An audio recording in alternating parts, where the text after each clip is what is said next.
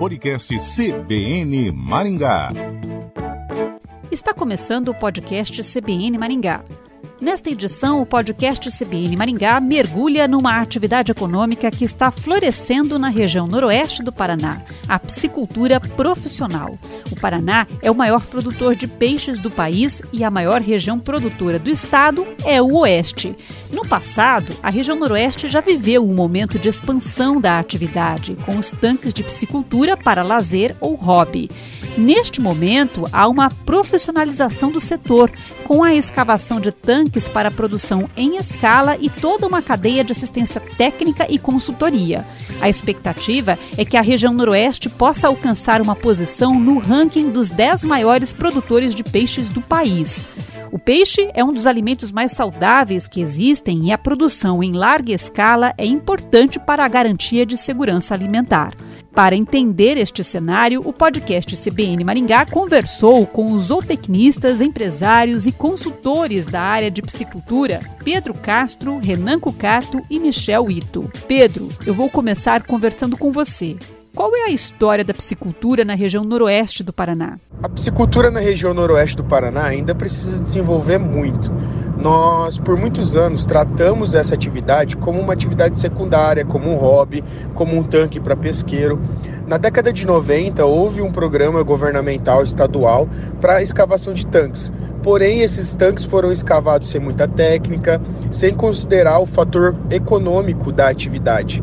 E por isso, hoje em dia, nós precisamos mudar a, o pensamento do produtor rural para que ele pense na atividade como uma atividade lucrativa e que dará um retorno financeiro mesmo em pequenas propriedades. Então, a construção de tanques seguindo rigorosos padrões técnicos que facilitem o manejo dos peixes, a produtividade deve ser considerada. E qual o cenário da piscicultura no Paraná atualmente? Quem é o maior produtor? O Noroeste está se desenvolvendo nesta área? O Paraná é o estado maior produtor de peixes do Brasil. E muito disso se deve à nossa região oeste. Municípios como Toledo, Marechal Cândido Rondon, Palotina possuem uma grande produtividade, que nos colocam na primeira posição do ranking nacional de produção de peixes, com quase o dobro de produtividade do segundo estado, que é o estado de São Paulo. Contudo, aqui na região noroeste a gente não consegue observar esse fenômeno. Nós precisamos nos desenvolver ainda, precisamos aproveitar as oportunidades e, o, e a expertise que o Paraná já possui na região oeste para que a nossa produção de peixes também aumente a gente vem observando um crescimento dessa produtividade, o crescimento do interesse dos produtores da região em produzir peixe. Contudo, a nós precisamos de uma tecnificação, precisamos de linha de financiamento e estímulo governamental para que de fato isso saia do papel. Um tanque profissional pode ser usado como pesque pague, como se fazia no passado? Nada impede que o produtor rural tenha em sua propriedade um tanque pequeno, voltado para o hobby, para pesca de final de semana, para o seu próprio consumo. No entanto, é importante deixar claro que essa atividade é totalmente diferente da piscicultura rentável e lucrativa e economicamente sustentável, mesmo que em pequena escala, que deve ser definida para a produção de peixes. A piscicultura lucrativa, economicamente estável, ela exige que os tanques sejam adequados, com rigorosos padrões técnicos, para que não dê erro, para que não dê mortalidade, para que a qualidade de água seja boa e para que os peixes cresçam e de fato deem lucro. Qual é a taxa de retorno de um viveiro? A produtividade na piscicultura ela é muito maior quando comparada às outras atividades do agronegócio como a sojicultura, a bovinocultura. Isto porque nós conseguimos adensar e produzir uma grande quantidade de carne em um menor espaço. Isso é muito apropriado para aquelas propriedades pequenas, mas que possuem água disponível. Outra vantagem também é que geralmente a piscicultura utiliza aquelas áreas onde a produtividade de soja já não é tão boa, as áreas de fundo de vale, que é justamente onde a água chega por gravidade, o melhor cenário possível para a piscicultura. Produção de peixe é segurança alimentar para o país? É de conhecimento geral que o consumo da carne do peixe é extremamente recomendado para a saúde humana. Isto porque é uma carne com baixo conteúdo de gordura, com uma proteína de excelentíssima qualidade, rica em vitaminas e minerais. Contudo, o brasileiro come muito pouco peixe. Segundo estudos da OMS, o nosso consumo fica em torno de 9 a 10 quilos por habitante ano, enquanto que o recomendado para segurança alimentar é de 12 quilos de peixe por ano. O que nós precisamos é de estímulo, desde a primeira infância, ações governamentais para que o consumo de peixe seja cada vez mais frequente. Acredito eu que o aumento do consumo do peixe pode inclusive impactar na saúde pública. Pedro, obrigada por me explicar esses detalhes. Agora eu vou conversar com o Renan. Renan, o que diferencia um tanque amador de um profissional? Quais são os critérios? É, então, existem alguns critérios que a gente estabelece para um tanque conseguir ser utilizado para uma piscicultura comercial, né? Acredito que principalmente é, o fator da gente conseguir secar ele 100% a cada final de cultivo, cada final de lote, né? Hoje, um, um período de cultivo, um ciclo, é, ele dura aproximadamente oito meses. Então, ao final desse cultivo, aquele tanque tem que ser drenado, né? Tem que ser seco totalmente, toda a água tem que sair por um sistema de, de, de escoamento que a gente chama de monge. Esse viveiro tem que passar por uma asepsia. É, a gente vai encher ele novamente com água limpa para receber o próximo lote. Isso garante a qualidade da água, né, dos novos peixes e também a qualidade do, do produto final. Renan, me explica o que é uma integradora. Quando a gente fala de, de sistema de integração, logo vem na cabeça o sistema que já já está difundido aqui na nossa região, né, que é o sistema de frango de corte, onde as empresas fornecem aos produtores os pintainhos, a ração e assistência técnica.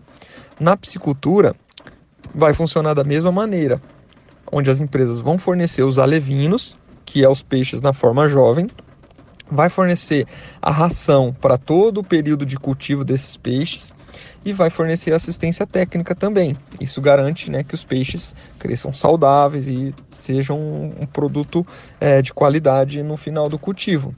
Isso favorece os produtores devido ao baixo investimento inicial que os produtores vão ter que fazer. A ração representa 70% dos custos de produção da piscicultura e quando a integração fornece né, a ração para os produtores, isso facilita e permite que novos produtores ingressem na atividade. Outro fator que também favorece os produtores é o problema de, da venda do peixe, né? Que às vezes o produtor não sabe para quem vender. Então, quando ele está no sistema de integração, é, o pessoal da integração vai lá, faz a despesca, né? Que é o sistema que a gente chama de retirada dos peixes do tanque, leva para o frigorífico, paga para ele um lucro, né? Uma porcentagem e ele não, não precisa se preocupar com a venda desse peixe. Isso também garante aí o sucesso dele na, na atividade. E como se chama uma propriedade de produção de peixes? Como ela funciona? Quantos peixes pode ter um tanque? Qual é o período de engorda? A gente chama de piscicultura, né? Uma, uma propriedade rural que produz peixes, né? tem uma engorda de peixes, é denominada uma piscicultura. E ela pode funcionar de duas maneiras. A primeira é particular, onde o produtor é responsável por comprar os alevinos, comprar a ração, é, tratar dos peixes e depois vendê-los né, para algum frigorífico, para alguém que ele conheça. E a segunda opção é o sistema de integração, aonde, né, como eu citei anteriormente, as empresas vão fornecer já é, os insumos para a produção, os alevinos, a ração e assistência, e depois vão lá, vão fazer as despescas, as despescas dos peixes e vão pagar né, uma porcentagem aí do lucro aos produtores. É, sobre a quantidade, a, o tamanho dos tanques e a quantidade de peixes é, em cada tanque, quando a produção é particular, isso varia né, conforme é, o proprietário. Na integração, a integração também estipula a quantidade de peixes que vai em cada tanque, né, para que a produção é, tenha resultado. Isso é bem importante para a gente não adensar muito, né, e também para estar tá relacionado com a, o abate do frigorífico.